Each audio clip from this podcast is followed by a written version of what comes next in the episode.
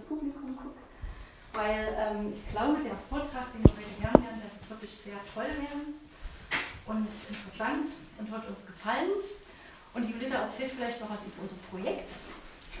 Genau, Insgesamt. Ja, das Projekt Frauenstimmen ist entstanden ähm, aus einer Idee, die natürlich in Müllerhof schon lange ähm, rumschwirrt ähm, und ähm, die sich bei mir selber aus dem Theater ergeben hat, ähm, indem ich mich mit diesen historischen Frauen beschäftigt habe. Äh, und da habe ich gedacht, wichtig ist ja auch zu gucken, was Frauen heute machen und äh, was wir sozusagen mitnehmen in die, aus der Gegenwart in die Zukunft. Und dann äh, kam das Thema auf mit den Frauenstimmen, das passte dann irgendwie alles zusammen. Und äh, das hat das Anliegen, äh, Frauen äh, zu wecken, äh, sich politisch auf irgendeine Art und Weise zu betätigen. Ähm, vielleicht auch ein bisschen mit dem ganz alten Spruch, das Private ist politisch, äh, wieder zu schauen, an welcher Stelle kann ich so in meinem, in meinem ganz eigenen privaten Leben äh, vielleicht das eine oder andere bewusster machen, bewusster meine Meinung vertreten, meine Meinung auch zu äußern und auch vielleicht mal vor ein paar mehr Leuten zu äußern. Ähm, nicht mehr so still zu sein und sozusagen seinen, seinen leisen Weg äh, zu gehen, sondern vielleicht den Weg mal etwas lauter zu gehen. Äh, dass, dass das wahrgenommen wird, was Frauen tun und was Frauen auch für eine Macht haben. Ja, dass die Frauen eben ihre Stimme wirklich mal erheben, dass man sie auch hört das ist ein Problem bei den Frauen, dass sie gerne leise sind und im Hintergrund.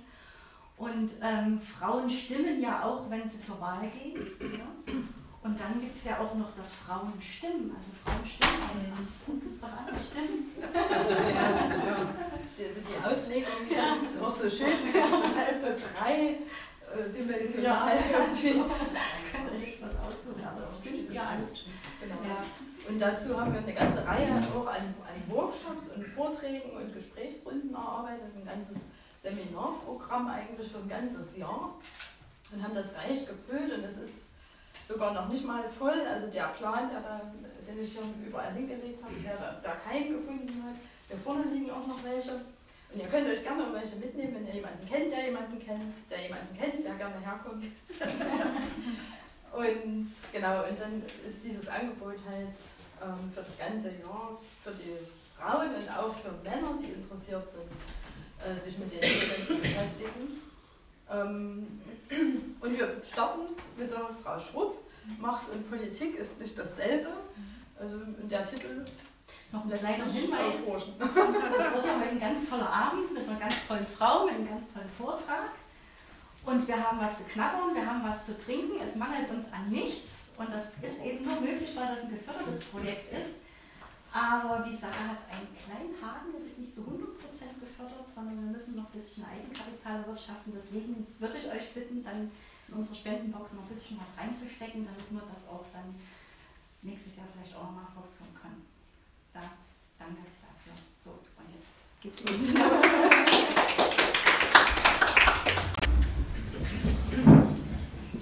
Ja, vielen Dank für die Einladung und die Ehre, denn jetzt eine kleine ganze Reihe äh, eröffnen zu können.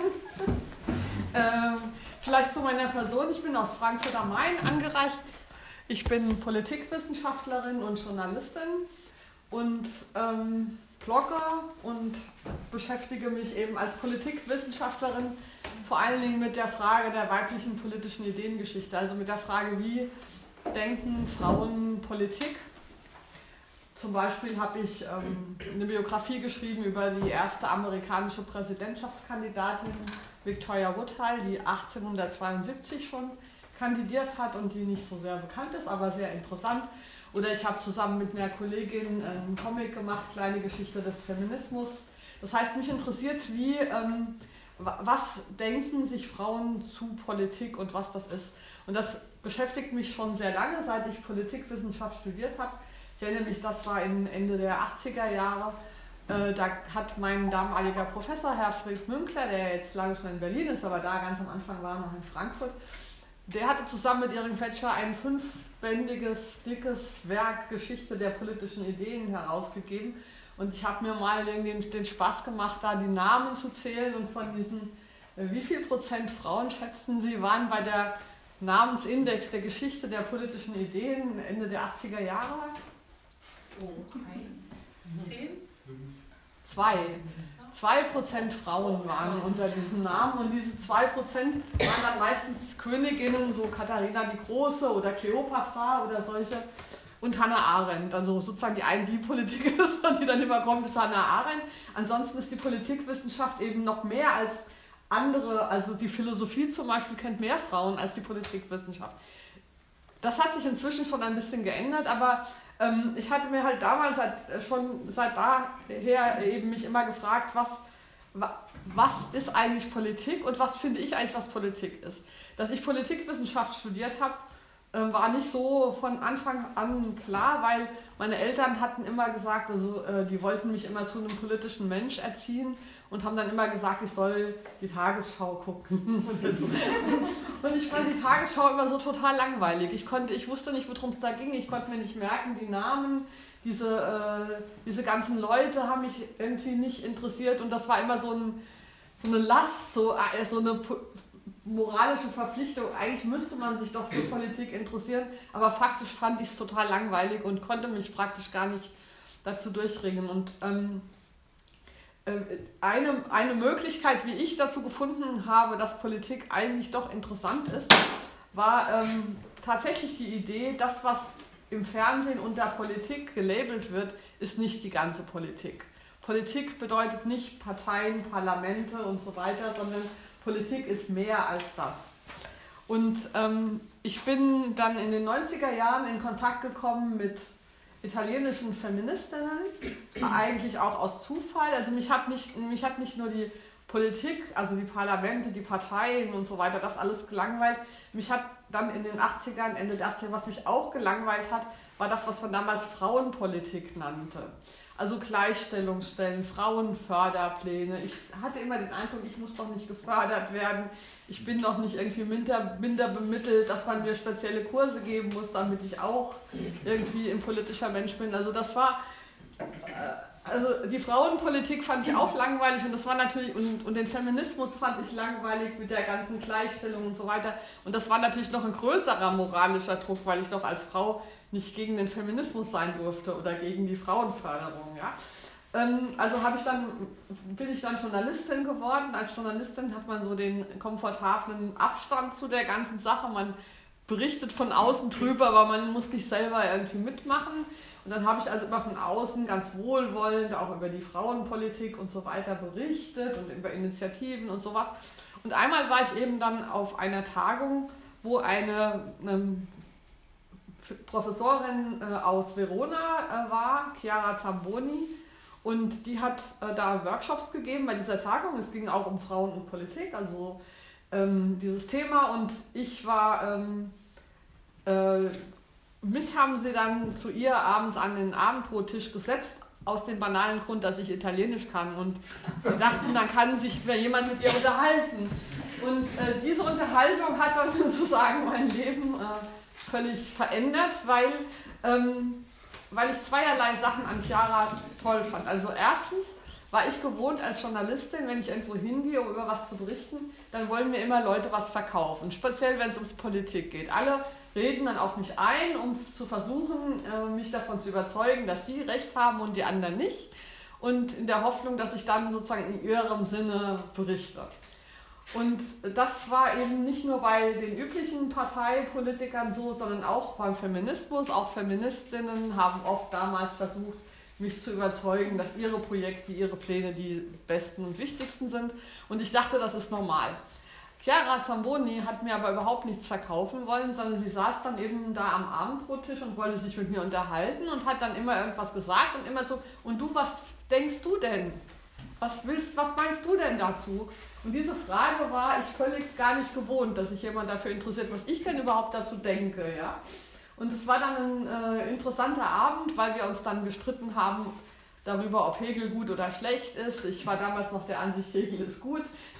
Und, und äh, also das war, also wir haben einfach diskutiert und über Politik geredet, aber nicht in dem Sinne, dass eine eine Meinung schon hat, die feststeht und die andere davon überzeugen will, sondern es war halt ein tatsächliches Gespräch.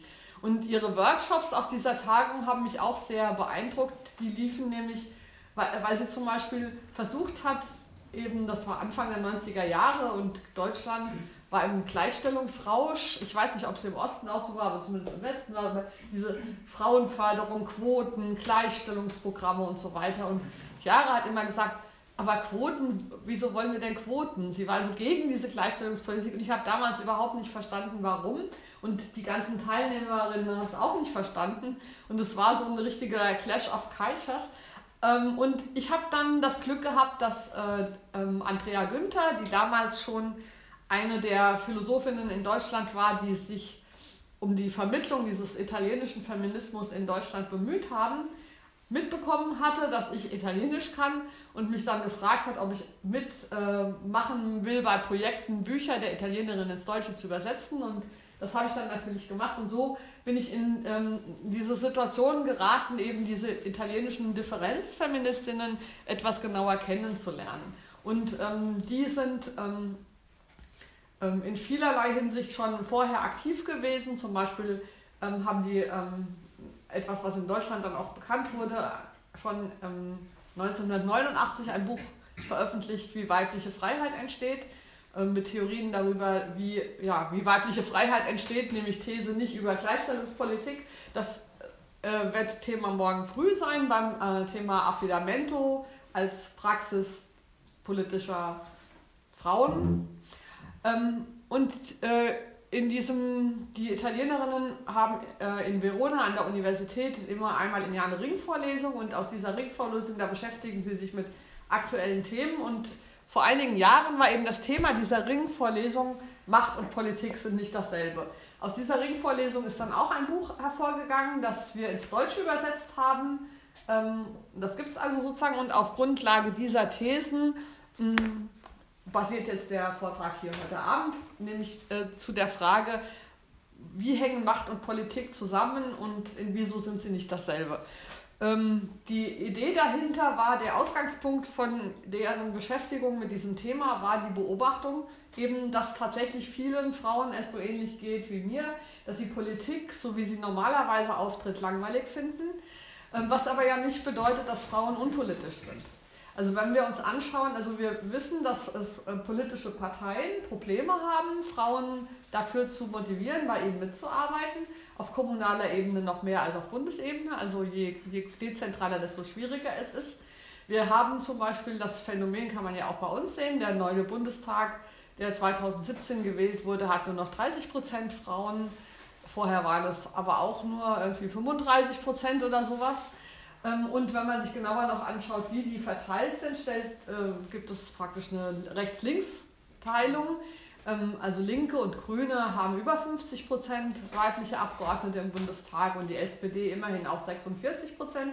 Aber bei CDU, CSU und FDP sind es nur etwa 20 Prozent und bei der AfD nur 10 Prozent Frauen. Das heißt, es gibt eine klare Unterscheidung zwischen Parteien, die Quotenregelungen haben, wie die Grünen, Linken und SPD, die schaffen es über diese Quotenregelung tatsächlich den Frauenanteil hochzukriegen. Die Parteien, die keine Quotenregelung haben, wo es also nicht eine künstliche Überwindung dieser Antipathie zwischen Frauen und Parteien gibt, da pendelt sich so der normale Frauenanteil halt so bei 10 bis 20 Prozent ein, was ja sehr, sehr wenig ist. Ähm, also auch die 30 Prozent sind schon nicht das Normale. Jetzt kann man sich fragen, ähm, äh, sind die linken Parteien also gut, weil sie das ja über ihre Quotenregelungen schaffen. Ich bin davon nur so halb begeistert, weil ähm, ich mich auch oft mit denen unterhalte und dann sagen die immer, ähm, ja, dann frage ich mal, was würde denn passieren, wenn ihr die Quote jetzt abschaffen würdet? Und dann sagen die, wenn wir die abschaffen würden, die können wir nicht abschaffen, dann wären wir sofort wieder auch bei 20% Frauenanteil nur. Und dann kann man sich jetzt drüber streiten, ist das ein Beweis dafür, dass man die Quote braucht? Oder ist es ein Beweis dafür, dass die Quote nicht funktioniert? Weil eigentlich war sie ja mal eingeführt worden, dass man so einen Anschub kriegt über die Quote, um Frauen in die Parteien zu kriegen, damit sie dann die Kultur verändern können, sodass man irgendwann die Quote eigentlich nicht mehr braucht. Ähm, so das scheint nicht zu funktionieren. Also was funktioniert, ist, dass man tatsächlich den Frauenanteil erhöhen kann mit der Quote. Was aber nicht funktioniert, ist, dass dadurch die Kultur der Partei nachhaltig verändert wird, sodass dann irgendwann man keine Quote mehr bräuchte. Das heißt, Daumen hoch, Daumen runter, so halbe halbe. Ich finde das dann immer noch besser, als zu sagen, naja, sind wir halt nur 10% Frauen, was macht's? Das ist natürlich noch eine schlechtere Art, damit umzugehen, aber es gäbe eben noch eine bessere Art. Und die bessere Art wäre zu überlegen, warum gibt es denn diese Antipathie zwischen Frauen und Parteipolitik? Und wie können wir sie vielleicht auf andere Weise ähm, verändern? Ich vergleiche Quoten immer so gerne mit Cortison. Also wenn, wenn der Patient sehr krank ist, hilft es natürlich, die Symptome zu lindern und ihn davor zu bewahren, zu sterben. Aber es hat halt heftige Nebenwirkungen und man sollte es eben nicht auf Dauer einnehmen, weil es die Krankheit nicht heilt, sondern nur die Symptome unterdrückt. Und ähm, die Italienerinnen haben eben, ähm, also genau, was ich noch sagen wollte, dass es nicht daran liegt, dass Frauen unpolitisch sind. Das ist ja auch manchmal so eine Theorie, die kommt, Frauen interessieren sich halt nicht für Politik. Das stimmt nicht, wenn wir uns die außerparlamentarischen politischen Bewegungen anschauen. In allen außerparlamentarischen politischen Bewegungen sind Frauen sehr präsent, sind sie oft über 50 Prozent. Ganz aktuell haben wir diese ähm, Jugendschülerinnen-Proteste von Fridays for Future, wo die Mehrheit der Leute, die da laufen, Frauen sind.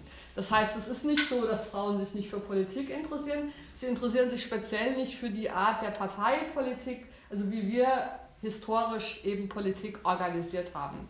Und die Italienerinnen haben sich, und ja, und das andere, was noch passiert, ist, dass wir, wir ja ähm, auch nicht, wir können jetzt sagen, okay, das machen halt die Frauen nicht so gern, lassen, lassen wir halt trotzdem, machen es halt die Männer, ja. Ähm, das geht deshalb nicht, weil ja die Parteipolitik offensichtlich in der Krise ist. Wir haben ja das Phänomen, dass die tatsächlichen Probleme, die diese Welt hat, schlecht gelöst werden oder nicht gelöst werden. Und, und die Idee ist sozusagen, die, viele empfinden, dass die Politik ohnmächtig ist. Die, man kann ja auch in der Politik gar nichts erreichen. Und es ist die Hoffnung verloren gegangen, dass man über politisches Engagement tatsächlich was beitragen kann zur Verbesserung der Welt. Und ähm, die Idee ist sozusagen, wenn wir Politik anders verstehen und dass wir vielleicht die Politik auch aus dieser Ohnmacht wieder rausholen können. Und die These ist eben, Macht und Politik sind nicht dasselbe. Und dahinter steckt natürlich die These, dass die Parteipolitik, so wie wir sie kennen, ähm, vor allen Dingen Machtpolitik ist. Parteien ähm, versuchen Macht zu bekommen über Wahlen und setzen deshalb Politik mit, der, mit Macht gleich. Und Macht ist sozusagen Frauen und Macht ist ein historisch schwieriges Verhältnis. Es gibt eine äh, Geschichte der Ablehnung von Macht seitens der Frauen, die natürlich historisch dann auch so ein bisschen biologisiert wurde. Also Frauen liegt das Fürsorgliche und nicht Konkurrenzhafte in ihren Genen oder so. Das ist natürlich alles Quatsch. Aber diese, äh, an, der, an der Ablehnung der Macht hat die Frauenbewegung immer gearbeitet und es gibt schon über Jahrhunderte bei den politischen Ideen von Frauen diese Ablehnung von Machtstrukturen. Und das liegt nicht nur daran, dass Frauen eben von Natur aus nicht die Macht wollen, sondern ich glaube, das wäre meine These, dass es tatsächlich daran liegt, dass Frauen oder mehr Frauen als Männer aber schon eben merken, dass auch die Macht negative Aspekte hat und dass es, wenn man auf Macht pocht, schwer ist, Politik zu machen. Ähm, und die Italiener haben gesagt, von die, wir greifen angesichts dieser Krise der Parteipolitik und dieser alten weiblich-feministischen Tradition der Kritik an der Macht oder Kritik an Machtverhältnissen, dem gehen wir jetzt nochmal auf den Grund und überlegen sozusagen, wie ist denn das Verhältnis von Politik und Macht. Und ähm, natürlich muss man jetzt erstmal definieren, was ist Politik und was ist Macht, was versteht man darunter, weil es ja üblicherweise durcheinander geht. Und die Definition oder die, die Beschreibung, die Sie finden, wäre erstmal das. Macht bedeutet, dass Regeln in festen Formen und Institutionen festgehalten werden, sodass wer Macht hat, über andere bestimmen kann, ohne sich mit deren Wünschen auseinandersetzen zu müssen. Also wenn ich Macht habe, dann kann ich was entscheiden, egal wie die anderen das finden, die dabei sind. Also ich habe eine Position, ich habe einen Stempel, ich habe eine äh, Befugnisse, ähm, die mir das erlauben, sozusagen einfach Entscheidungen zu treffen, ohne mich auseinandersetzen zu müssen. Wenn ich Macht habe, ich kann mich natürlich mit dem auseinandersetzen, was andere wollen, aber Macht bedeutet, ich muss nicht. Am Ende kann ich das entscheiden. Politik im Vergleich dazu bedeutet, dass wir verschiedene sind und wir untereinander uns darüber austauschen, wie wir es machen wollen. Dass es also nicht vorgegeben ist, wer am Ende entscheidet, sondern dass ja, wir uns einigen und dass wir uns gegenseitig überzeugen müssen oder äh, miteinander diskutieren müssen, damit wir uns einigen, auf wie wir die Welt gestalten wollen. Ähm, Politik bedeutet also, dass Menschen in ihrer Verschiedenheit darüber verhandeln, wie die Welt gestaltet werden soll. Das unterscheidet auch die Politik vom Privaten. Ähm, die Italienerinnen schreiben in dem Buch, und ich glaube, dass die These stimmt, also in der Politikwissenschaft gibt es diese ähm, Idee, dass Menschen von Natur aus politische Wesen sind. Das Zoon Politikon aus der griechischen Antike. Und ich glaube, dass das nicht stimmt. Denn es gibt gerade auch unter Frauen Menschen, die nicht politisch interessiert sind, also die nicht daran interessiert sind, die Welt zu gestalten, sondern die daran interessiert sind, ihre private Sphäre zu gestalten und sozusagen die Grenzen, also die, ähm, die nach innen heraus, ihre Familie, aber auch vielleicht ihre Frauengruppe oder so, sich interessieren und ansonsten sich nicht dafür die ganze Welt interessieren. Und ähm, es äh, vermischt sich aber manchmal sozusagen, dass also die, die können auch in politischen Gruppierungen sein, zum Beispiel in Parteien oder in Frauenzentren. Also es gibt Frauenzentren, da ist die Hauptmotivation vieler Frauen dorthin zu gehen, dass sie da Gesellschaft haben, nette Leute treffen, ihre Freizeit verbringen können. Aber es ist gar nicht das Interesse da, dort Politik zu machen. Politik richtet sich nämlich auf die Welt und wie wir die Welt gestalten sollen. Und die Idee ist sozusagen, es sind nicht alle Menschen politisch interessiert. Es sind nicht alle Menschen ähm, daran interessiert, die, also was, was Gutes für die Allgemeinheit zu stiften, sondern viele Menschen sind daran interessiert, das Beste für sich rauszuholen. Und das Problem an der Parteipolitik ist, dass das miteinander vermischt wurde. Dass Parteien so organisiert sind, als würden sie Interessen bestimmter Gruppen ähm, vertreten, also als Interessensvertretungslobbyvereine und nicht als, als Organisationen, die dabei helfen, die Welt im Sinne der, des Besten für alle zu gestalten. Und das ist ja schon mal unpolitisch. Also unpolitisch ist es, Parteien zu verstehen als Interessensvertretung, wobei aber die Parteiendemokratie diese Idee natürlich nahelegt. Ja, wir haben die Linken und die Rechten und die Arbeiterparteien und so weiter. Ähm, aber da merkt man schon einen Unterschied zu den Frauen. Es ist nie gelungen, die Frauenbewegung zu einer politischen Partei zu machen. Anders als die Arbeiterbewegung oder die Umweltbewegung oder so. Ne? Die, konnten, die haben sich alle in Parteien organisiert. Die Frauenbewegung nie. Es gab, gibt natürlich die feministische Partei Die Frauen, aber die ist mini klein und wird nie irgendwo reingewählt. Ähm, die Frauenfeminismus, also äh, ich glaube, dass tatsächlich da schon sich andeutet, dass eben ähm, Feministinnen eben auch früh gesehen haben, dass man so Politik nicht machen kann. Dass Politik was anderes ist als Interessenvertretung und dass speziell Feminismus eben nicht Interessensvertretung für Fraueninteressen ist, sondern dass Feminismus ist, dass Frauen ähm, Vorschläge und Ideen haben, wie die Welt für alle gut werden kann. Und das ist nicht dasselbe. Ähm, es ist tatsächlich aber passiert, dass äh, von, aus der Logik der Parteienpolitik oder der Machtpolitik Feminismus so wahrgenommen wird, als sei es eine Interessensvertretung für Fraueninteressen. Und das, ähm, wenn man das sozusagen theoretisch nicht auseinanderhält, kann man sagen, ja, das ist so. Oder kann man sich auch als Feministin sich selber anziehen. Aber ich glaube, das funktioniert nicht. Und ein Zeichen dafür, dass es nicht funktioniert, ist eben, dass es keine Frauenpartei gibt. Außer, es gibt aber eine Umweltpartei, es gibt eine Arbeiterpartei und so weiter. Ähm, äh, das habe ich alles schon erzählt. Ja, woher kommt die, ähm, die Ohnmacht der Politik? Oder wie, ähm, wie, wie wirkt sich das aus, sozusagen, wenn, ähm, wenn Politik als Macht organisiert wird? Es gibt einen ganz großartigen Text von Simone Weil, der französischen Philosophin, die schon 1943 gestorben ist, also von unseren Problemen ja alle gar nichts wusste. die hat einen kleinen Essay geschrieben über die Abschaffung der politischen Parteien. Der ist 2009 auch aus, auf Deutsch äh, ähm, erschienen, also den, das kann man äh, sich besorgen, ist ein kleines Heftchen. Und da beschreibt sie schon sehr gut, was das Problem der politischen Parteien ist. Sie hat das geschrieben als, also im Faschismus als ähm, Vorschlag für eine Nachkriegsordnung in Europa.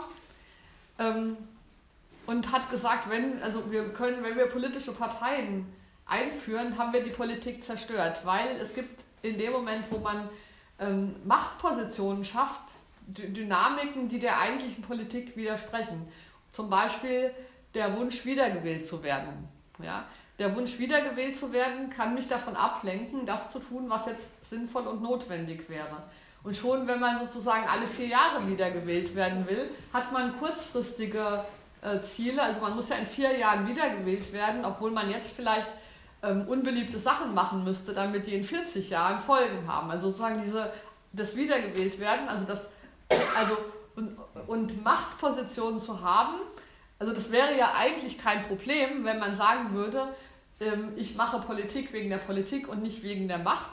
Aber es entsteht eben diese Dynamik, wenn man mal eine Machtposition hat, nutzt man die nicht, um in diesen vier Jahren, die man hat, das Richtige zu tun, sondern man nutzt die, damit man wiedergewählt wird. Also wenn wir eine Kultur hätten, dass wiedergewählt werden wollen gar nicht so wichtig wäre, dann könnte das funktionieren, weil natürlich ist es auch sinnvoll, Menschen mit Macht auszustatten, damit sie dann mal was tun können. Also wenn wir uns über alles einigen wollen, dann diskutieren wir nur und kommen ja überhaupt nicht zu Potte. Also es ist ja schon sinnvoll manchmal zu sagen, okay, jetzt haben wir hier eine Person, die entscheidet das jetzt mal für die nächsten vier Jahre. Und wenn sie das dann machen würde, also wir haben dich gewählt, weil wir dir das zutrauen und jetzt mach mal, dann wäre das okay. Aber diese Person wird das, was sie dann tut, immer abwägen mit dem, was sie glaubt, dass es notwendig ist und dem, was sie tun muss, damit sie wiedergewählt wird. Und das passt eben unter Umständen nicht zusammen. Also die Macht hat die Dynamik, dass sie dazu führt, erhalten werden zu wollen, weil sie ist sozusagen ja nie in Stein gemeißelt. Und dieses Macht erhalten wollen untergräbt sie dann gleichzeitig oder untergräbt die Wurzeln der Politik. Ähm, die, ähm, was eine, äh, was, könnt, was kann man sozusagen machen in, in dem Fall? Und die, ähm, ein anderes Phänomen ist zum Beispiel, dass es in, im Feminismus dann ja, das, wie gesagt, die Kritik an der Macht ist ja schon alt, haben sich dann so verschiedene Fraktionen ergeben in den 80ern und 90ern von Frauen, die auf der einen Seite sagten, also nein, das mit der Machtpolitik, das ist alles nichts und wir gehen raus und machen eine autonome Frauenbewegung. Wir wollen mit dem allen gar nichts zu tun haben. Ja, wir ziehen uns raus. Und die anderen, die gesagt haben, nein, wir gehen rein in die Institutionen, wir passen uns an, wir werden, wir übernehmen Machtpositionen und verändern die dann. Und diese beiden haben sich immer gestritten, was ist der richtige Weg. Und was die Italienerinnen jetzt vorschlagen, ist zu sagen, es gibt, das ist kein, gibt keinen richtigen und keinen falschen Weg, es, äh, es ist weder eine Lösung zu sagen, von dieser Macht halte ich mich fern, weil die ist böse.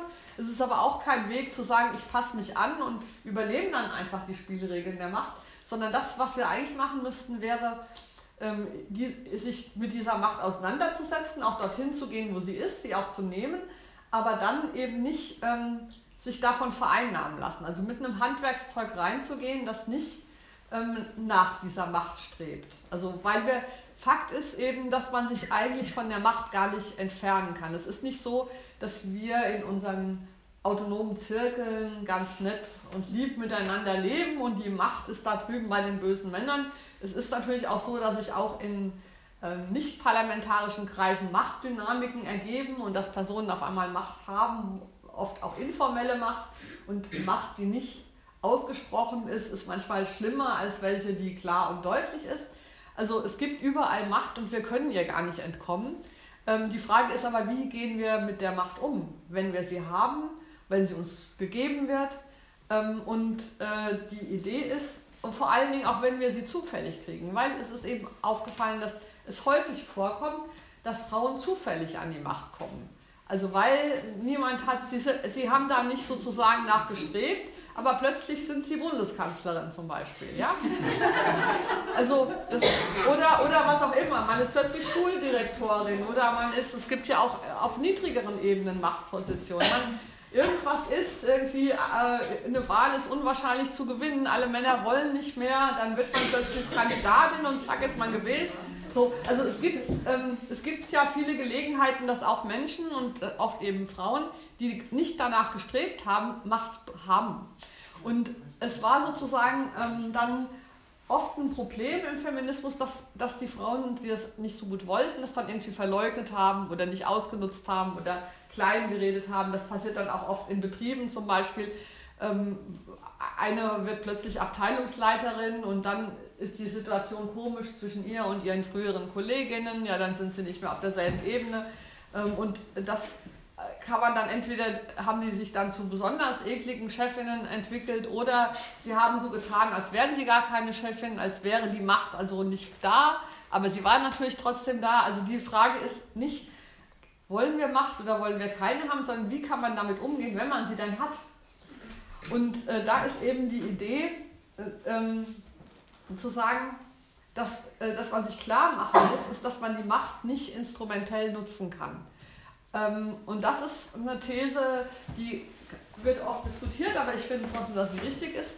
Ähm, Macht hat einfach diese negative Dynamik, dass, ich, mh, dass es wichtig ist, dabei zu bleiben, dass ich Politik machen will. Also dass ich, da, dass ich hier bin und in meiner Position, ähm, dass ich da bin, um mit anderen zusammen Regeln für die gute Welt zu etablieren. Das ist mein Grund, warum ich da bin oder warum ich mich engagiere. Wenn ich jetzt Macht habe, dann ähm, ist die Verlockung natürlich groß, diese Macht zu nutzen, um was durchzudrücken. Ja? Also um zu, ich bin ja jetzt Bundeskanzlerin, jetzt komme ich hier und äh, setze mitten nach, weiß ich nicht, was sie für, kennt ihr hier mit weiter nicht, aber sagen wir mal mitten nach mit weiter setze ich ein großes Schwulen- und Lesbenzentrum und gebe alle Fördergelder, die ich habe, nur denen. Ich weiß zwar, dass 80 Prozent der Leute in Mittweida homophob sind oder so, aber ich bin ja jetzt die Bürgermeisterin, ich mache das jetzt. So, das wäre typisch Macht einsetzen, um was durchzusetzen. Das ist ja auch wahrscheinlich im Sinn des guten Lebens für alle, aber natürlich ähm, habe ich in dem Moment, wo ich das gemacht habe, ganz viele Möglichkeiten, mit anderen ins Gespräch zu kommen, blockiert. Also in dem Moment wird, an, wird, wird die Kampagne für meine Abwahl anfangen und werden alle, die das, äh, äh, ich weiß nicht, ja, ähm, äh, ich habe sozusagen, äh, und diese Verlockung ist aber groß. Ähm, es ist natürlich nicht immer so plakativ. Ja? Es gibt ja auch, äh, das kann man ja auch auf kleineren Ebenen machen, wo es nicht so ganz offensichtlich ist. Aber die, die Verlockung ist eben groß in dem Moment, wo man Macht hat, aufzuhören zu verhandeln. Vielleicht habe ich 20 Jahre bin ich durch mit weiter rumgelaufen, habe mit Leuten geredet in der Hoffnung, sie davon zu überzeugen, dass Schwul und Lesbisch sein gar nicht so schlimm ist. Und damit höre ich auf in dem Moment, wo ich sage, aber jetzt setze ich es durch, weil jetzt kann ich es. Und das ist genau die, ähm, äh, diese, das Überwechseln von Politik. Also ich rede, ich versuche zu überzeugen, ich versuche gemeinsam mit anderen und ich versuche zum Beispiel auch zu verstehen, warum sind die Leute hier so homophob, haben die vielleicht Gründe, hat das geschichtliche Ursachen, kann ich noch ein neues Argument finden, um sie zu überzeugen. Also Politik bedeutet ja auch, dass man sich in den anderen reinversetzen kann, dass man versucht zu verstehen, was da passiert, dass man versucht, Argumente zu finden, Aspekte, um weiterzukommen. Dass man prinzipiell natürlich auch offen ist, selber überzeugt zu werden. Also wenn ich irgendwo in eine politische Diskussion gehe und bin 100% überzeugt, dass ich recht habe, bin ich auch, höre ich auch nicht mehr zu. Ja, dann, also politi politische Diskussionen erfordern, dass ich zuhöre. Und ich halte es zwar für total unwahrscheinlich, dass mich irgendjemand hier mit weiter davon überzeugen würde, dass Homosexualität doch schlecht ist. Ähm, aber ich muss das prinzipiell als Möglichkeit einkalkulieren, sonst ist es kein wirkliches Gespräch. In einem wirklichen Gespräch kann ich vorher schon feststehen, was hinterher rauskommt. Da muss man diese Offenheit mitbringen. Und das ist das Politik. Macht ist sozusagen zu sagen, ich habe jetzt Entscheidungsbefugnis und die setze ich jetzt ein, um das durchzusetzen. Und dann gibt es eben diese unterschiedliche Dynamik. Und in ganz vielen Kapiteln haben die Italienerinnen in diesem Buch eben diesen schmalen Grat zwischen Macht und Politik ähm, bearbeitet. Weil es ist nämlich nicht so, dass die Politik hier ist und die Macht da und es ist ganz klar, was wo ist sondern es ist tatsächlich so, dass man, ähm, dass es praktisch gleichzeitig da ist. Ich kann mit einer Person reden und kann tatsächlich eine politische Diskussion führen Und das kann ganz schnell umschlagen in Machtverhältnisse. Also wenn, wenn eine von uns beiden Macht hat über die andere. Also ich kann, ähm, das vermischt sich, weil Macht ist immer da. Es ist selten so, dass ich äh, mit Leuten rede, die völlig mit mir auf einer Augenhöhe sind. Es ist fast immer so, egal mit wem ich rede, dass, dass da Machtverhältnisse im Spiel sind. Und wenn es nur ist, dass die eine Person mehr Geld hat als die andere, mehr Bücher gelesen hat als die andere, das alles konstituiert ja auch schon Machtungleichheit. Das heißt, dass wir ein politisches, also Habermas hat ja mal die Idee vom Diskurs und dergleichen auf Augenhöhe, das ist ja so, das ist ein schönes Ideal, aber in der Wirklichkeit kommt das nie vor, weil nie zwei Leute, die miteinander reden, völlig gleich auf Augenhöhe sind. Wir sind immer unterschiedlich und es sind, egal wo ich bin, Machtverhältnisse im Spiel. Ja? Wenn ich mit meiner Bäckerin rede, ähm, dann kann das eine politische Diskussion sein, aber sie weiß natürlich, dass ich die Möglichkeit habe, ab sofort zum anderen Bäcker zu gehen. Ja? Ähm, also es ist sozusagen, äh, wir müssen versuchen, sozusagen innerhalb von Machtverhältnissen, in denen wir uns immer bewegen, trotzdem Politik zu machen. Und die Italienerinnen haben da ein schönes Bild dafür, dass sie sagen, im Prinzip bewegen wir uns wie auf einem Schachbrett.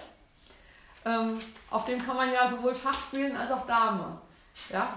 Und ich kann mich von jedem Zug, bei jedem Zug wieder über, überlegen, spiele ich jetzt Dame oder spiele ich Schach? Also Dame ist natürlich das Politikspiel, ja, und Schach ist das hierarchische Machtspiel. Und ich kann sozusagen mit auf demselben Spielfeld spiele ich beide Spiele und ich habe von Zug zu Zug die Möglichkeit zu überlegen, spiele ich Schach oder äh, spiele ich Dame? Also begegne ich jetzt der anderen Person als wäre die in einer Machtposition oder begegne ich der anderen Person, als wäre das ein politische, politisches Gegenüber. Ähm, und das Problem, was dazu noch kommt, ist, dass so beschreiben Sie das, dass wir uns dabei auch noch auf einer schiefen Ebene bewegen. Und wenn wir nicht aufpassen, zieht die Schwerkraft uns immer in Richtung der Macht.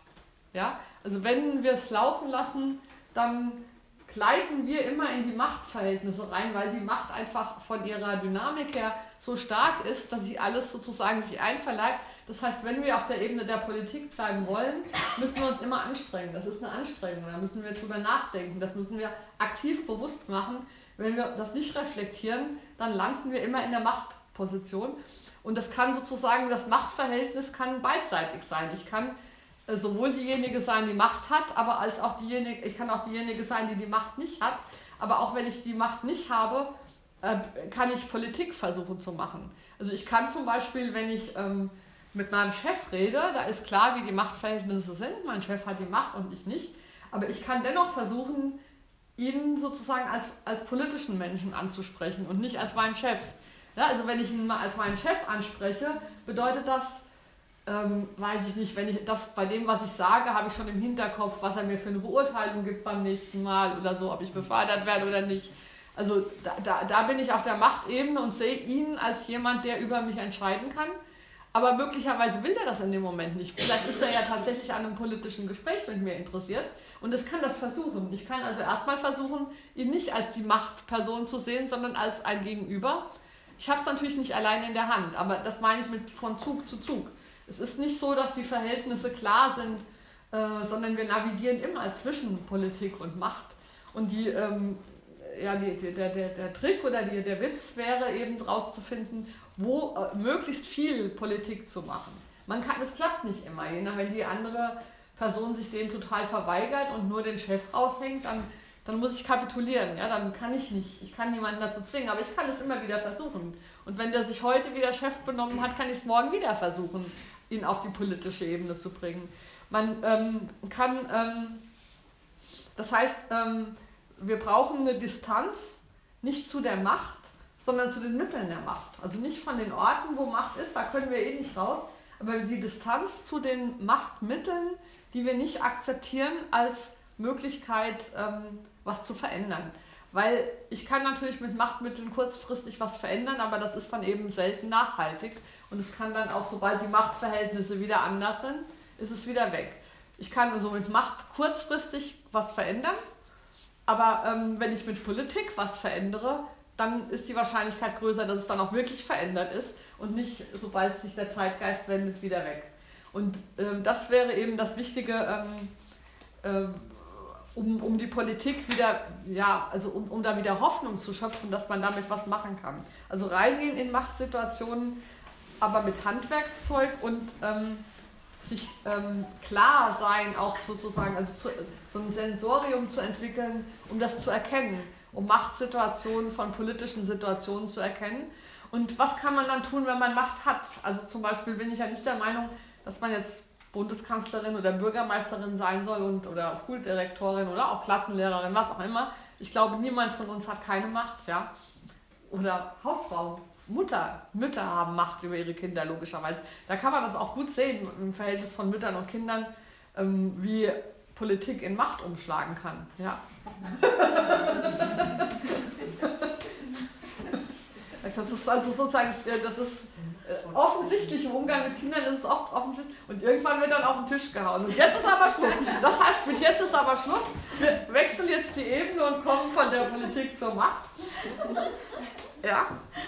Und genau das, und genauso ist es aber in anderen Beziehungen auch. Also auch mit, und es gibt eben dann überall Politik und überall Macht. Es gibt nicht sozusagen, die Gesellschaft ist nicht so, dass es private Orte gibt und politische Orte, sondern jeder Ort ist potenziell ein politischer Ort, aber jeder Ort ist auch potenziell ein unpolitischer Ort. Also auch die Parteizentrale kann ein unpolitischer Ort sein, wenn da lauter Leute sind, die kein Interesse an Politik machen haben, sondern nur an Macht. Und genauso kann eben aber auch ähm, ein Familientisch ein politischer Ort sein, wenn da politische Gespräche oder politische Aushandlungen passieren. Und ähm, von daher ähm, ist es wichtig, sozusagen zu navigieren in diesem, in diesem System und nicht die Frage zu stellen, wo. Also das ist eben, wo wir dann Politik machen. Also die erste Frage wäre, wollen wir überhaupt Politik machen? Also warum mache ich das, was ich mache? Habe ich eine Leidenschaft für die Welt? Ja? Will ich außer meinem eigenen privaten Glück noch erreichen, dass es insgesamt gut wird? Für alle?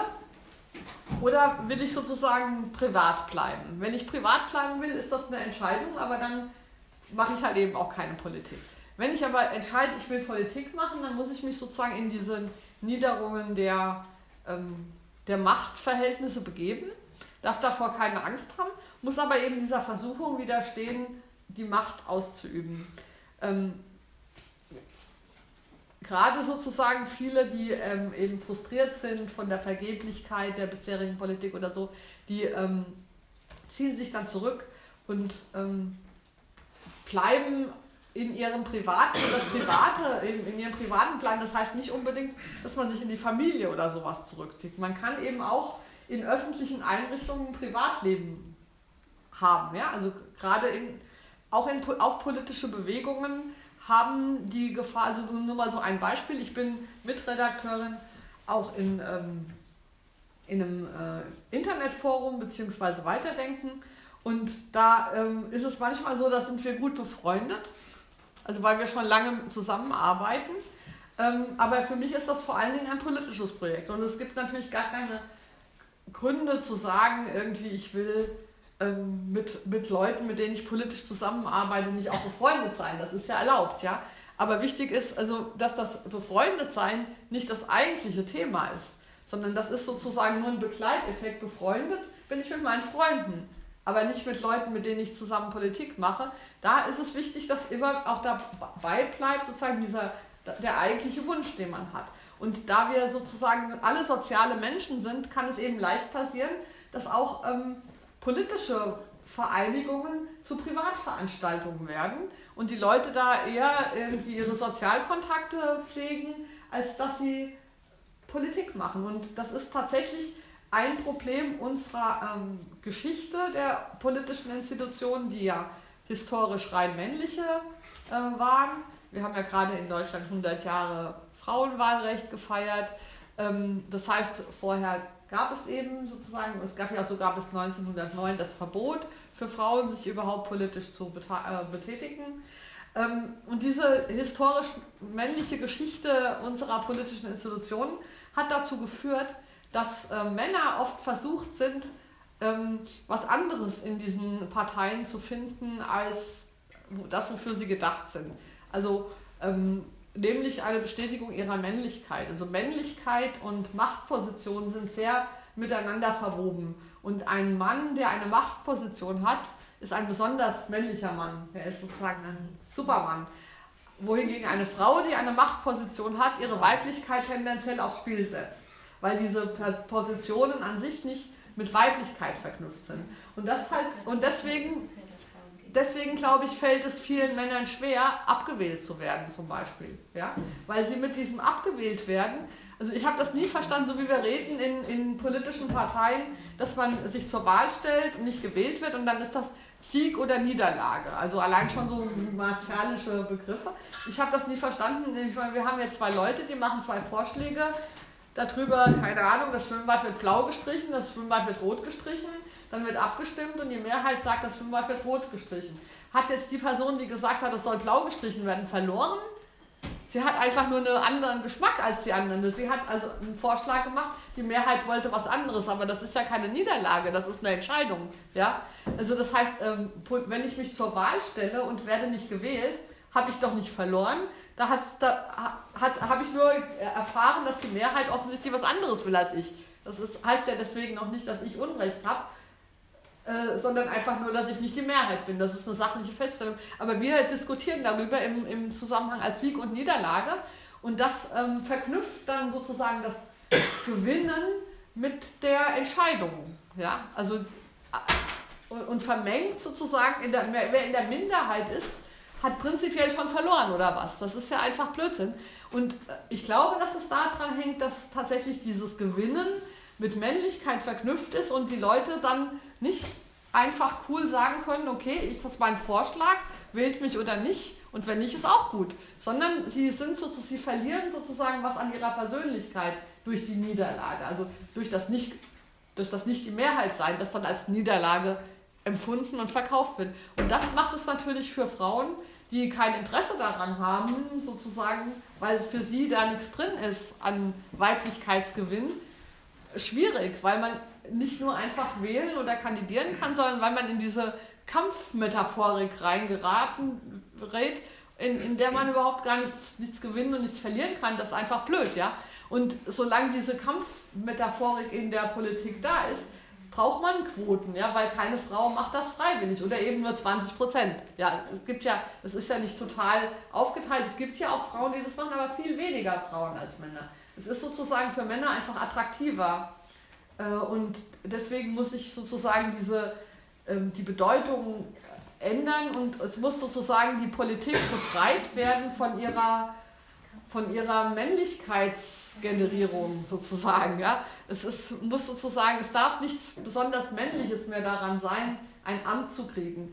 Leider geht die Politik, wenn man sich das global anschaut, genau in die entgegengesetzte Richtung. Ja, wir ähm, sehen ja überall Supermänner äh, aufsteigen, die offensichtlich sozusagen ihren, ihre Position als Präsident, also daraus sozusagen die Aufwertung ihrer Männlichkeit beziehen. Und auf diese Weise werden die politischen Institutionen letztlich missbraucht für was, wofür sie nicht da sind, weil die politischen Institutionen sind ja nicht dazu da, um Männer männlicher zu machen, sondern die sind dazu da, damit man eine vernünftige Art hat, die Welt zu organisieren und Entscheidungen zu treffen und Dinge in die Wege zu leiten und sowas.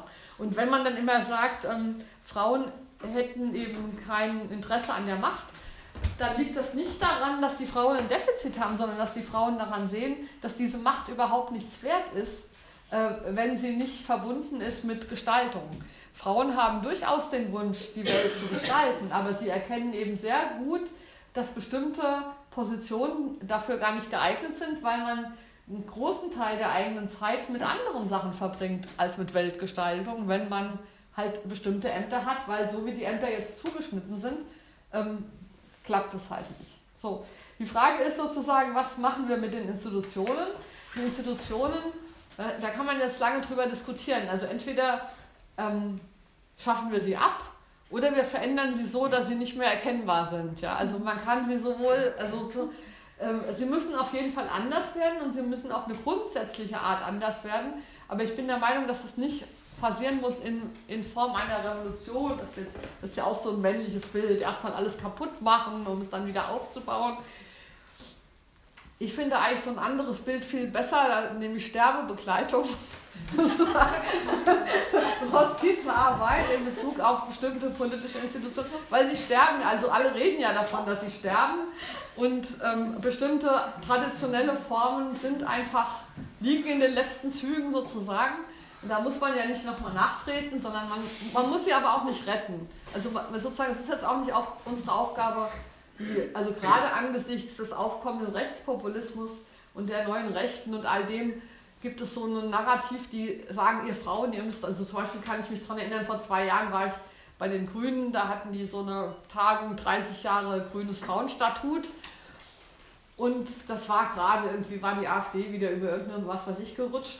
Und ich stand dann da und ich bin nicht in der Partei. Also ich mache keine Parteipolitik, aber, weil ich da einfach nicht für begabt bin. Ja, ich kann zum Beispiel nicht diplomatisch reden oder sowas. Aber das heißt nicht, dass das schlecht ist. Nur ich ist nicht mein mein, mein, mein Ort. Ähm, und dann haben die aber alle versucht, auf mich einzureden, ich müsste doch jetzt in die Parteien und man muss auch die Parteien retten und äh, äh, so weiter. Und das, das sage ich, nein, ich muss gar nichts retten. Also dieses, ich bin, was ist, ich bin ja erst seit 100 Jahren dabei überhaupt. Ja, also meine Zuständigkeit ist nicht, was zu retten, aber meine Zuständigkeit ist auch nicht jetzt ihnen den Todesstoß zu vergeben, sondern ich kann einfach dabei sein, wie sie sterben und versuchen, entweder ihnen das Sterben zu erleichtern gleichzeitig schon noch was anderes nebenbei aufzubauen. Vielleicht kann man sie sicher, können sie sich ja auch so transformieren, dass sie gar nicht sterben müssen, sondern sich einfach verändern. Das ist ja gar nicht ausgeschlossen. Aber ich würde das tatsächlich ein bisschen weniger verkrampft sehen, weil Politik findet eben nicht nur in Parteien statt. Es ist sozusagen, wenn die, wenn die Parteien ähm, nicht funktionieren, heißt es nicht, dass es keine Politik mehr gibt, sondern die Politik gibt es. Und die Frage ist nur, wo und wo können wir sie unterstützen. Und wenn wir sie in den Parteien unterstützen können, dann okay. Aber wenn nicht, muss man die Parteien auch nicht retten. Also sozusagen entweder die Parteien schaffen es, wieder Orte des Politischen zu werden, dann kann auch Energie da rein und wenn nicht, dann ist die Energie woanders. Ähm, aber wichtig ist eben, dass wir tatsächlich Politik machen, dass wir auch andere finden, die auch Politik machen wollen und nicht entweder die Politik mit Macht verwechseln oder aber eh nur Privatinteressen sind. Und dann ähm, glaube ich, dass sozusagen ähm, wir da auch diesen kulturellen Wandel hinkriegen, weil es gibt sehr viele Leute, denen das ganz gewaltig auf den Senkel geht, wie es ist. Also dieses Bedürfnis oder der Wunsch danach, dass es wieder richtige Politik gibt, der ist ja sehr groß. Der ist gerade bei jungen Leuten auch sehr groß. Und ich würde sagen, es ist unsere Aufgabe, ihnen zu zeigen, dass Politik machen durchaus möglich ist. Und zwar, wo immer sie auch sind. Soweit erstmal. Hm. Dann können wir gerne noch diskutieren. Danke.